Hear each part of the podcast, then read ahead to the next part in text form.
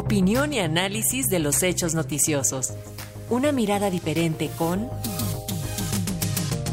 Jorge Meléndez Preciado. Y esta mañana nuestro compañero Jorge Meléndez nos habla acerca de los encuentros y desencuentros en Morena. Crecen pleitos en Morena.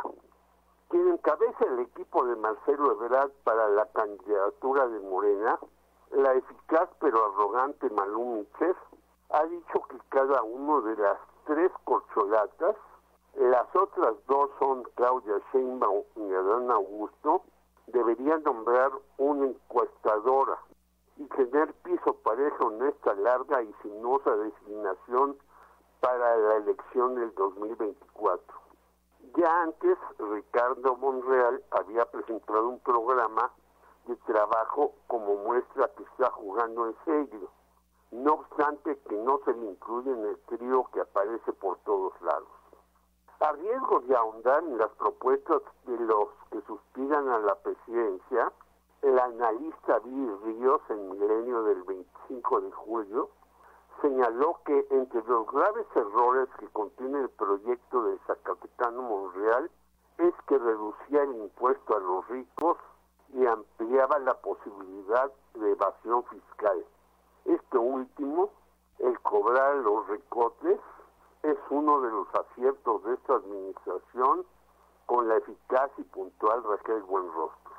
Hay más, pero este apunto de Billy Ríos muestra que Monreal, quien al principio quería hacer una reforma fiscal profunda desde el Senado, ha dado marcha atrás y se quiere congraciar con el 1% de los mexicanos que maneja el país.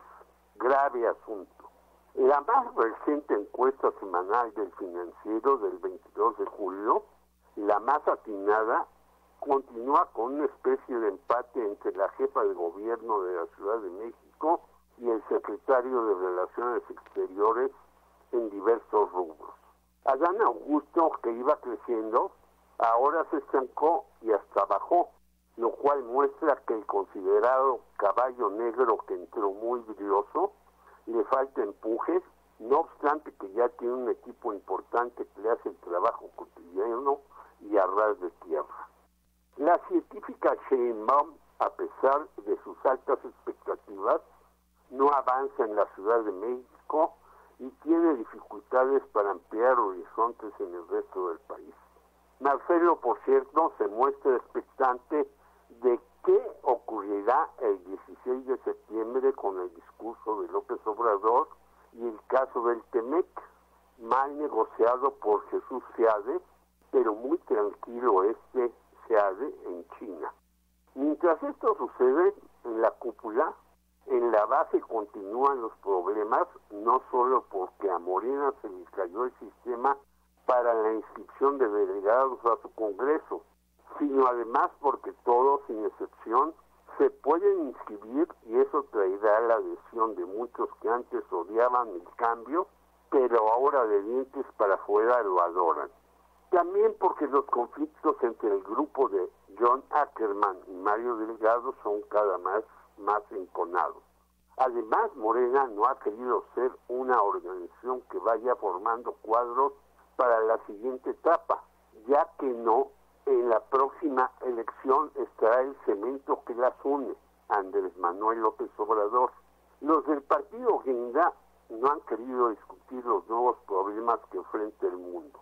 Cambio climático, enfermedades como el COVID y la viruela del mono, la crisis alimentaria que mata decenas de miles diariamente en Madagascar y otros países africanos, también aquí en este lado del planeta tenemos ese problema y la estamplación que viene y golpeará seriamente a todos. Lejos de ello, la mayoría de las discusiones morenistas es por la detestable grilla en lugar de los problemas centrales que ya no pertenecen a una clase, sino a todos, como bien apuntaba José Aricón Puebla en los años 90, según recuerda acertadamente José Blanco en la jornada del 26 de julio. Además, hay una cerrazón y falta de discusión de los morenistas con los que durante años buscaron el cambio, pero al hacer una crítica a lo que sea, no únicamente los agregan, incluso los ven como enemigos recordando los tiempos estalinistas.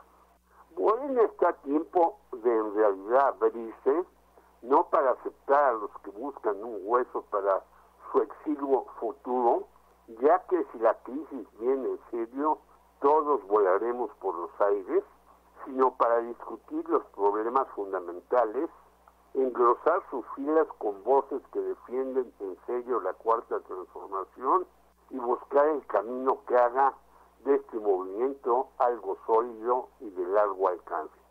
De no hacerlo, todos pagaremos las consecuencias. Jorge Meléndez, Radio Educación.